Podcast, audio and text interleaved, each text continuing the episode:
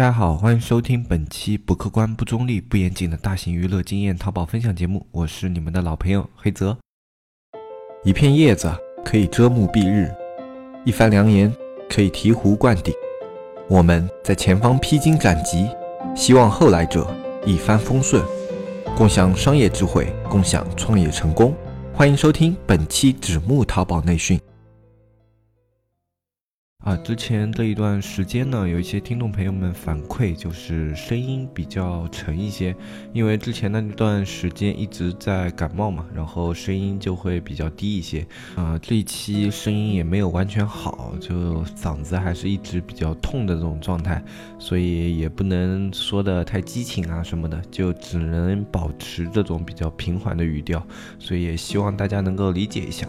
那么接下来的话，还是开始我们今天这一期的节目。那咱们上回书说到，天猫店或者说淘宝店，它也是存在着一定的价值空间的，它是有一定的投资机会在里面的。呃，这里面呢，相对来说，天猫店它的投资机会会更大一些。所以呢，这里面的话，我们去开店的时候就可以转变一种思路，就你可以单纯的从商品盈利转到另外一种，就是整体的店铺盈利上面。啊，这是。一种思路的开拓。如果你有这方面的意向的话，你可以进行一种尝试。这毕竟是我们尝试下来也算是比较成功的。当然，里面也要注意的一个点就是，我们上一期也说了一个，就是你注册公司的城市最好是在二线以上。另外一种就是你的类目一定要挑的比较好一点。那挑类目也很简单，你可以去关注一下现在市场上哪一种天猫店，就哪一种类目的天猫店，它的一个行情会比较好。然后接着我们上一。期又聊到了，我们也会每年去做一些类似于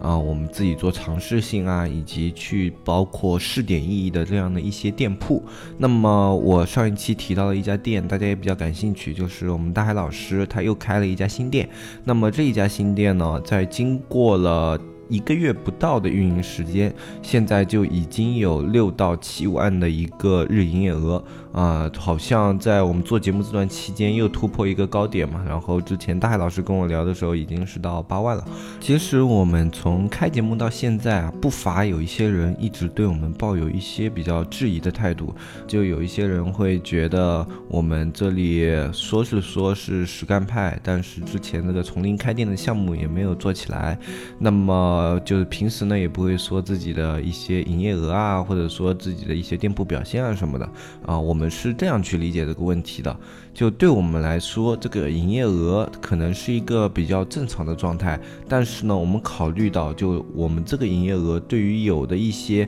啊中小卖家来说，可能也是偏高的。那么我们如果经常把这种东西挂在嘴边上，就好像那种外面的讲师一开课就经常会说自己操盘了什么店铺，然后这个店铺现在呃营业额多少，融资花费多少，然后看上去数据都非常厉害的那种，那这种我们不是不能做，但是这种我会觉得。有一种暴发户的感觉，就好像每个人的朋友圈里应该都有一些吧，就是走到哪都要把自己方向盘上的车标给拍进去的，然后不管去哪玩，总要去显摆显摆自己手上这种啊比较名贵的一些饰品啊，或者说自己啊这种化妆品啊，就不经意的把它拍到他的照片里面啊。当然，这个不经意是打引号的。那这样的一种行为，肯定是我们不太乐于去使用的一种行为啊，会。给人感觉在炫耀，不是特别的舒服。那我们拿一个比较简单的例子来说，就是用网红营销吧。那王思聪，我觉得他是一个做的比较成功的一个网红营销。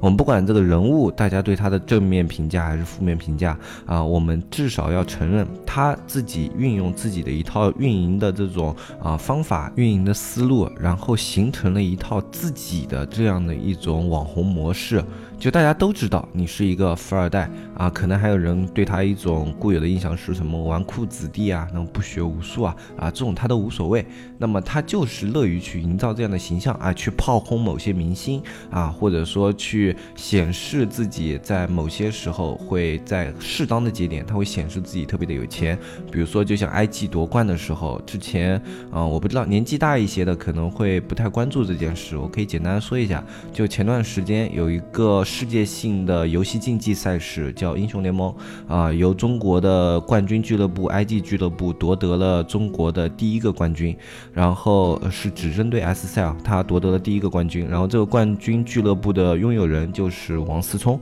那么在他夺冠以后呢，腾讯官方啊，并没有对这次。夺冠引起重视，然后一直是拖延了非常久，才在压力之下啊进行了一些各种各样的一些夺冠的反馈活动。那么王思聪这个时候作为 IG 的老板，就发起了一个总价值一百一十三万的一个抽奖活动。那么这样的一个金额，对于王思聪这样一个体量的人来说，其实是微不足道的。他平时可能在一些娱乐消费上就要达到这样的一个水平，但是他对于大多数人来说是一个高金额这样的一个概念。那么在在这样的一个概念情况下，他就塑造了一个挥金如土这样的形象，而且节点卡的特别的好，是在腾讯官方冷落 IG 俱乐部，他的粉丝或者说所有支持 IG 的人，他们的心态处于一个特别低谷的时期，然后用自己的金钱的力量去刺激他们的一些基点，那么这个时候就会显得他这个有钱是一个特别优质的属性，这就是他对自己属性拿捏非常准确的一种表现。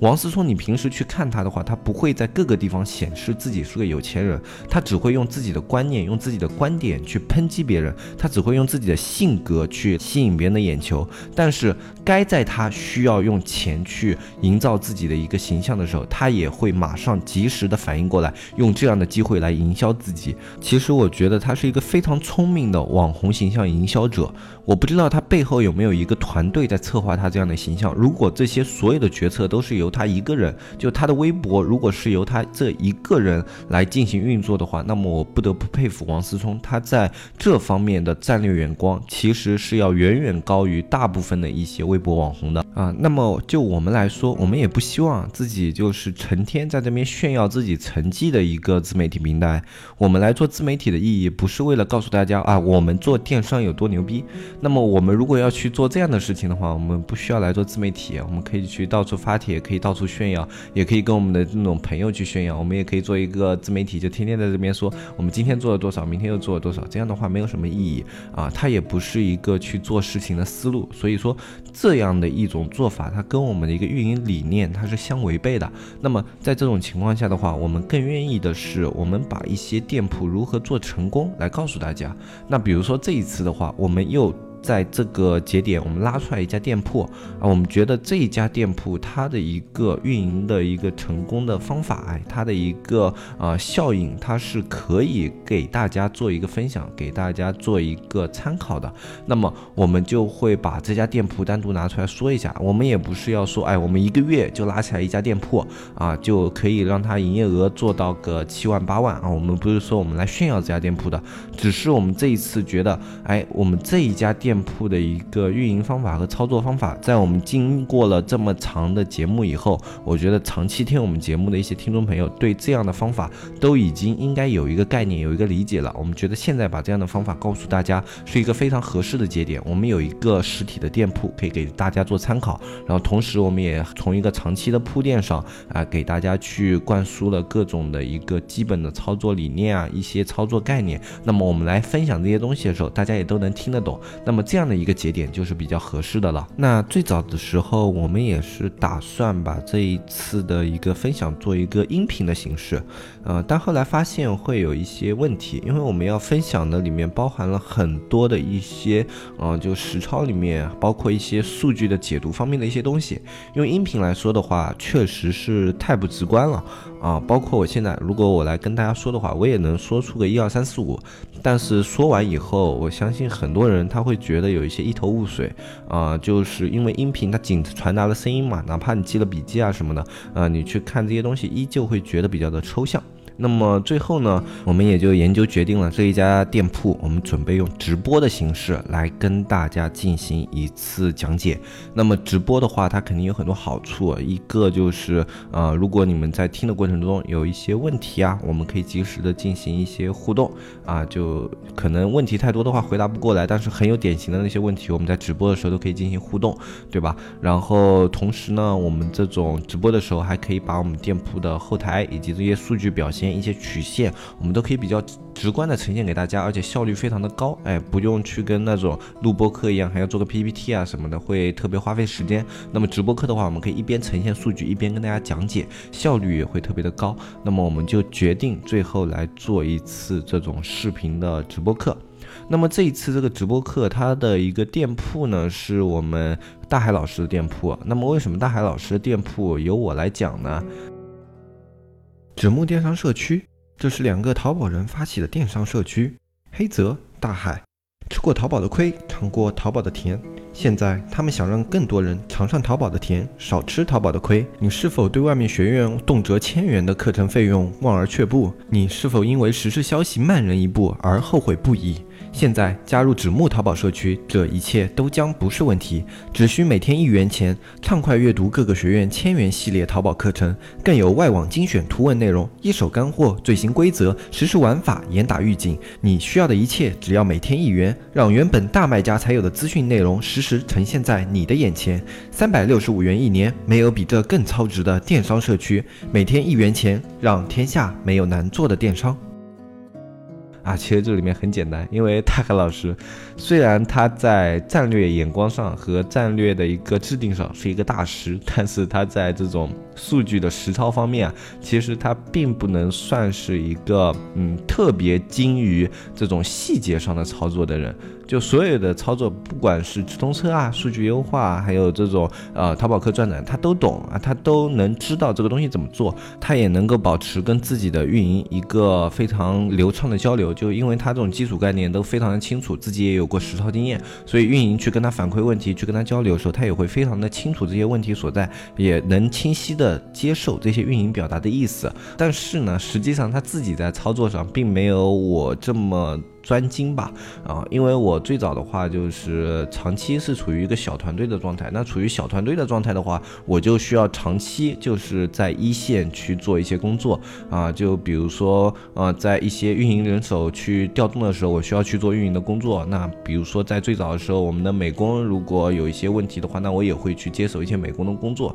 那么我接触这些繁琐的一线工作的概率以及时间是要比大海老师多很多的，啊，大海老师因为自己的商业布。局啊，以及他的一些规划，所以他在一线的时间要比我少啊。虽然他就是全身心。扑到一线的时候，也是一个非常恐怖的人啊，但是他不是一个会一直保持在一线战斗的人，因为他的一个呃战略布局是比较广的。那么他在一个广战略布局的情况情况下，就是必然要牺牲自己对于这些专业的一个专精度啊，就他需要花钱去请一些更专业的人来给他负责这些东西啊。如果他自己花时间去做这种东西的话，他就会时间上特别的不划算。那么我的话，我的时间本来就。没有他值钱，然后我的团队也要比他小一点，那么这样的话，我就肯定是要花更多的时间在我自己的一些项目上面的。那么我在实操上肯定是要比大海老师有优势一点。那么我相信由我来讲解这些实操上的东西的话，啊，也会比大海老师能够更有效率的跟大家进行交流。那其实大海老师也考虑过，就是让他的运营来给大家做这一期的直播课，但是后来想一想的话，还是把这一个想。法给作罢了，因为有两个原因。第一个原因呢，就是呃，这一些运营他们不一定能够很好的表达自己在运营上的意思。嗯，这种人我们在生活中应该也非常的常见。就好像有的人他非常擅长自己做东西，但是他要去教授别人做一些东西的话，就会变得比较的卡壳啊，或者说他的一个意思传达就不够清晰啊。这是很多地方都非常常见的，特别是在传统的一些工艺啊，或者说像一些这种。比较具有技术门槛的一些工作上是特别常见的一件事情。那么我们的运营虽然也啊在沟通交流上平时都没什么障碍，但是不知道他们第一次直接就让他们上直播这样的一个平台的话，会不会让他们感到有一些为难或者有一些胆怯？那么为了让直播的体验更好，然后能够让这个直播更加顺畅的进行，那么也是决定这一个直播第一次由我来做。其实我们还有另一个方面的顾虑，就是啊，不过这个要小声的在节目里跟大家说啊，就是